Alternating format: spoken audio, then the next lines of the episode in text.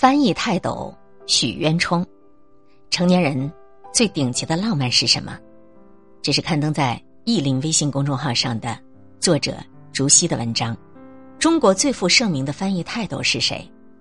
对中外名著稍微有了解的人，都会异口同声的回答：许渊冲。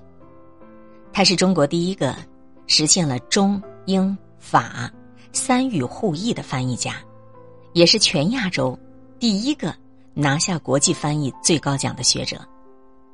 朗读者曾经这样介绍许渊冲：因为他。我们遇见了包法利夫人，遇见了于连，遇见了李尔王。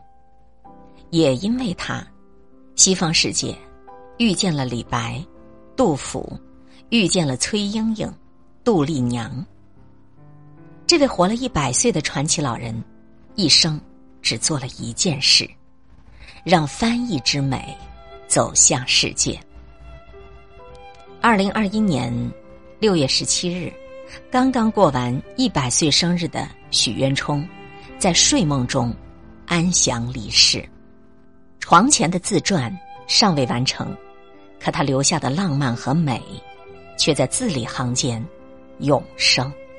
荷花照水绿阴浓，人间再无许渊冲。这篇文章用以怀念许渊冲先生，怀念他留下的浪漫的文学世界。在中国翻译界，一直有两大派别争论不休，一个是直译派，一个是意译派。许渊冲所代表的意译派，主张音美、形美、意美，因此没少和提倡逐字逐句翻译的直译派发生矛盾。最激烈的一次争论是发生在一九九二年，在翻译一首。形容灵感来去无影踪的外国小诗当中，直译派给的译文是“无影也无踪，换内衣露胸，两件一刹那。”结果许渊冲一看就翻了个白眼儿：“什么是两剑一刹那呀？这谁看得懂啊？”许渊冲自己翻译了一遍：“无影也无踪，更衣一刹那。”隐约见酥胸，字里行间，画面感一下就出来了。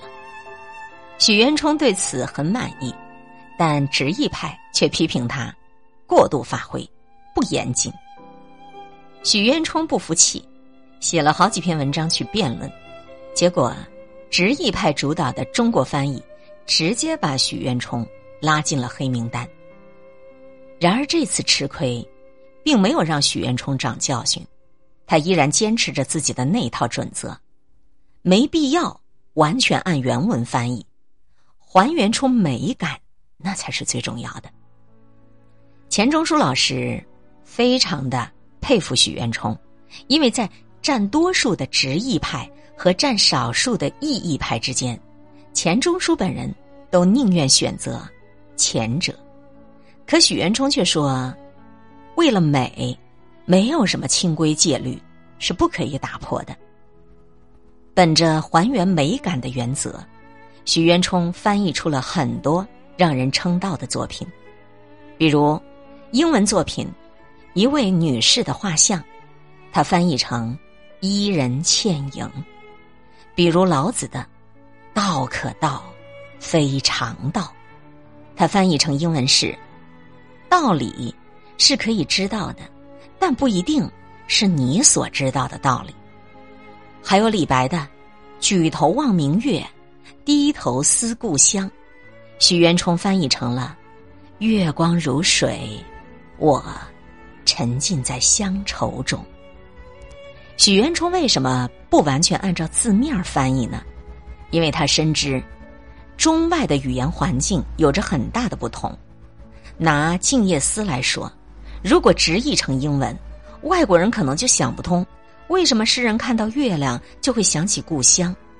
但如果把月光和乡愁都比作水，诗中那绵长的乡愁与融融月色交融的古典韵味儿，它就出来了。这个世上，文化和语言不一定相同，但是对于美的感受却是相通的。所以，比起直译的文字，许渊冲更倾向于让每个阅读者都读得懂，而且都能够读到美。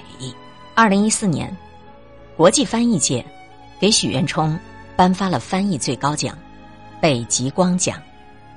接受采访的时候，当时已经九十三岁的许渊冲有一种胜券在握的得意。他说：“我无论译成外文还是中文，全都是押韵的，所以这个奖当然得要给我的了。把一个国家的美转化为全世界的美。”并且得到国际认可，许渊冲他做到了。钱钟书曾经夸赞许渊冲，要是李白活到当世，也懂得英文，他必定和许渊冲会是知己。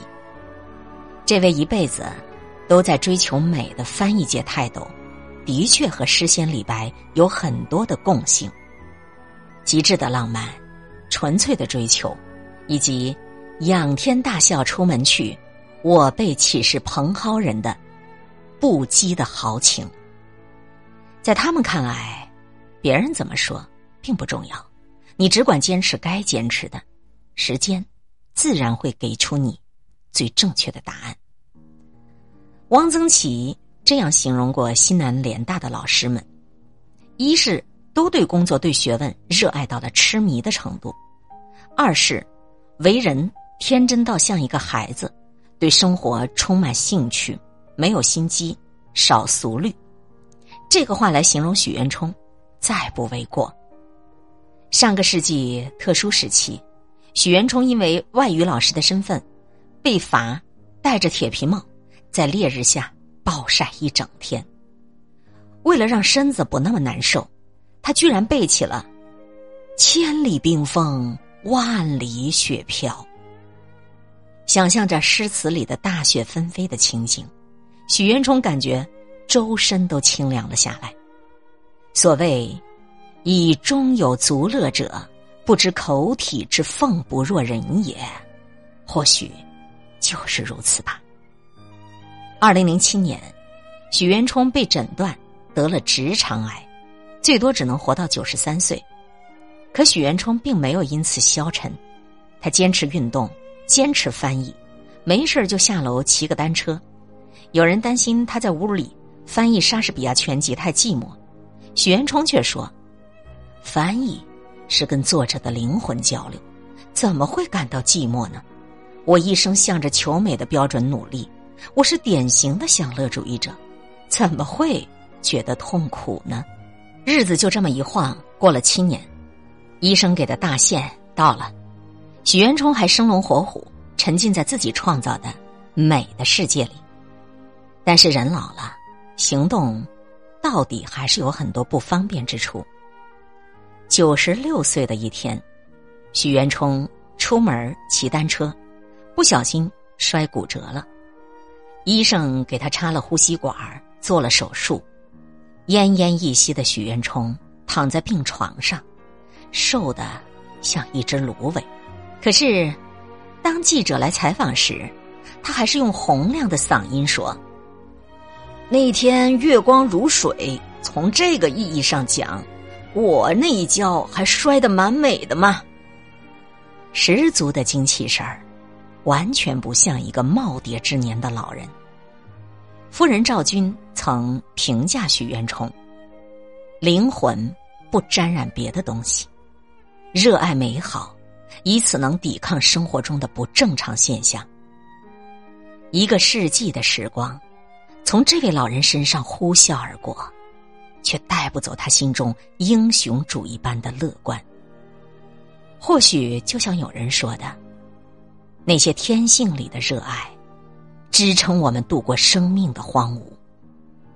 拥有纯净追求的人，总能够逃脱世俗之外。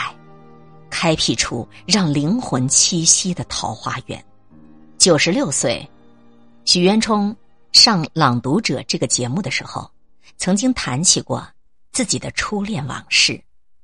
那一年，他对一个转学来的姑娘一见钟情，为了表达爱意，他把林徽因的一首诗翻译成英文，寄给了心上人。可是，当时女同学已经有对象了，所以许渊冲的信也像是石沉大海，没有了回音。直到半个世纪以后，许渊冲登上《朗读者》，回忆这段往事，他还像个少年一般，热泪盈眶。这个事情我并没有成功，但我回想起当年，还是很美的。有时候，求而不得。未必是遗憾。上世纪五十年代，许渊冲认识了自己的灵魂伴侣赵军。为了支持赵的翻译事业，赵军主动承担了家务，让许渊冲能够安心的在自己的小天地里工作。两个人就这样相伴走过了六十年的光阴。在许渊冲的心里，遇见赵军是他此生最幸运的事。然而，二零一八年的时候，赵军因病逝世。偌大的老房间，从此只留下九十七岁的许渊冲孑然一身。学生们担心他受不住，到他家里看望，却惊讶的发现，他还在端着放大镜翻译王尔德全集。你们不用担心我，只要沉浸在翻译的世界里，我就垮不下来的。许渊冲安慰着大家。然而，真正的悲伤，总会在不经意的瞬间，悄然决堤。两个月以后，许渊冲和赵军参加拍摄的纪录片儿《我和我的时代》上映，很多人在观众席上看到了许渊冲，他眼眶红红的，等放映结束，就拄着拐杖。孤零零的离开了。导演对观众们说：“许先生没有别的意思，只是想多看一眼奶奶。”听者闻言都潸然泪下。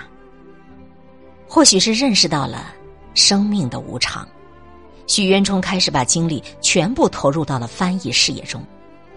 他经常早上八点钟起床，然后工作到凌晨三四点才去休息。在一次采访中，他说：“对我而言，没有日夜之分，每天和每天的区别只有一个，有没有做翻译。独居的日子，许渊冲翻译莎士比亚全集，也翻译楚辞、唐诗、宋词。他用尽全力的与时间赛跑，只为在人间留下自己思考的痕迹。”二零二一年。六月，许渊冲走到了生命的尽头。一百年的悲欢离合从此谢幕，但他留下的诗意却如朗月清辉，浸润着一岁又一岁的似水流年。还记得在世时，老先生曾说：“生命不是你过了多少日子，而是你记住了多少日子。要使你过的每一天。”都值得记忆。这一生，有深情的爱，奋力的奔跑，相信徐老先生已经了无遗憾。有人用九个字概括许渊冲的一生：爱一人，择一事，终一生。细细想来，的确如此。百年的人生，他遭遇过无数的坎坷。执意派的孤立，疾病的侵蚀，痛失所爱的悲伤，但这些都没有摧毁他天性中对美好的追求，支撑着他走过了一段又一段艰难的岁月。许渊冲的快乐信条很简单：和喜欢的人在一起，做喜欢做的事，每天都能把每天的事情做好，这就是幸福。现代人往往感慨幸福太难。想要拥有的太多，得到的又太少。可许渊冲却用他的百年人生告诉我们：简单的心境，一样可以生长出丰盛的浪漫。就像三毛说的：“成熟，不是为了走向复杂，而是为了抵达天真。”很多时候，止于一念，才不会迷失方向；心境纯粹，才能感知到眼前的美好。只有心无旁骛的投入一件事，方能从错综复杂的生活里找到浪漫和美。愿我们都能守住心中的信仰，勇敢追求，热烈的去爱，活出属于自己的灿烂人生。今天会遇见什么人，会发生什么事，都有各种意想不到的可能性。分享传播有力量的文字，亲近感受真善美的观点和态度。空中和你相互勉励，保持微笑、淡定、从容的好心态。祝福有缘分在这里遇见的你，身体好，心情好。我是海林，欢迎来听一切刚刚好。本节目由喜马拉雅独家播出，欢迎订阅个人微信公众号“海林”和“一切刚刚好”。